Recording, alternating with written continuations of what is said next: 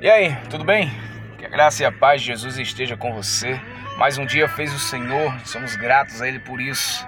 Hoje eu quero compartilhar com você um texto que encontra-se em Êxodo, capítulo 31, do verso 1 ao verso 3, que diz assim: Disse também o Senhor a Moisés: Toma nota de que chamei Bezalel, filho de Uri e neto de Ur, da tribo de Judá, e que o enchi com o Espírito de Deus, dando-lhe sabedoria, capacidade e conhecimento para todos os trabalhos. Sabe, quando temos o entendimento de que vivemos diante da face de Deus e que todas as coisas foram criadas por Ele e são para Ele, nós vemos isso no Salmo 24, verso 1 e 2. Somos desafiados e encorajados a sermos excelentes e criativos em qualquer atividade.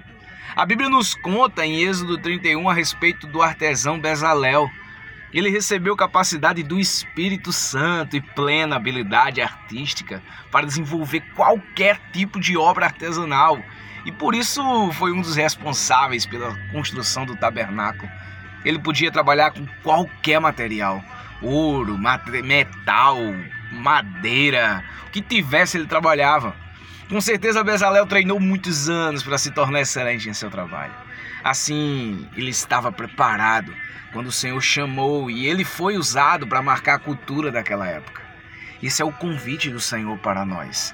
Que nos tornemos excelentes em nosso trabalho, para que estejamos prontos quando Ele nos chamar, para servi-lo. Assim estaremos aptos para atuar e transformar nossa cultura, sinalizando o reino de Deus. Então, para que você foi feito? Pense nisso.